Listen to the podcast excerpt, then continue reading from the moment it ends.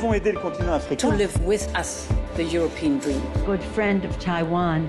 Europe 1, bonjour. Votre revue de presse internationale sur Europe 1. Nous allons d'abord au Japon ce matin. Bonjour Bernard Delattre. Bonjour. Et si la Chine attaquait Taïwan Les journaux japonais se font peur ce matin.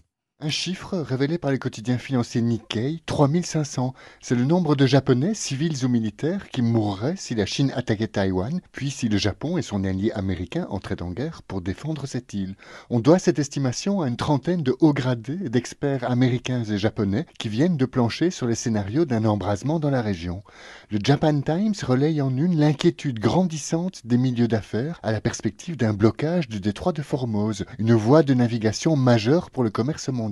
Selon un sondage cité par la chaîne Asahi, près d'un Japonais sur deux redoute une guerre à Taïwan prochainement. La lecture du quotidien Yomiuri ne les aura pas rassurés. Il a calculé que rien que ces deux dernières années, des drones de combat chinois avaient survolé à 12 reprises les îles japonaises les plus proches de Taïwan. C'est quatre fois plus qu'il y a dix ans. Nous sommes maintenant au Liban avec vous Inès Gilles. De quoi traite la presse libanaise ce vendredi? Et bien de la persécution des minorités sexuelles. La communauté LGBTQ du Liban est confrontée à l'exploitation numérique et au chantage.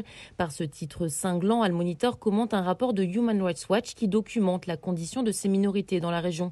Selon le site web, la communauté LGBTQ du Liban n'est plus en sécurité sur Internet, étant devenue la cible des agents de sécurité et des particuliers.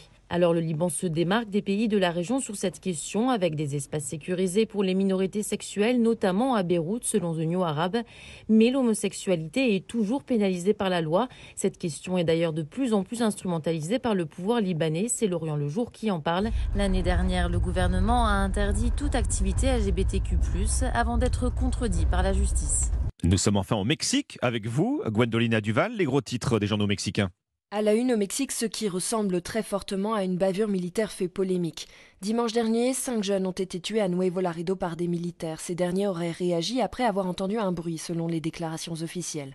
Mais les premiers éléments de l'enquête accablent les autorités. El País rapporte que selon les examens légistes, les jeunes auraient été massacrés. L'un d'entre eux a reçu 12 impacts de balles et le corps d'un autre a été retrouvé en morceaux. Au total, les militaires auraient tiré 60 coups de feu. À la télévision mexicaine, l'unique survivant des faits raconte que l'armée a attaqué son groupe sans prévenir et il assure qu'aucun de ses compagnons n'était armé.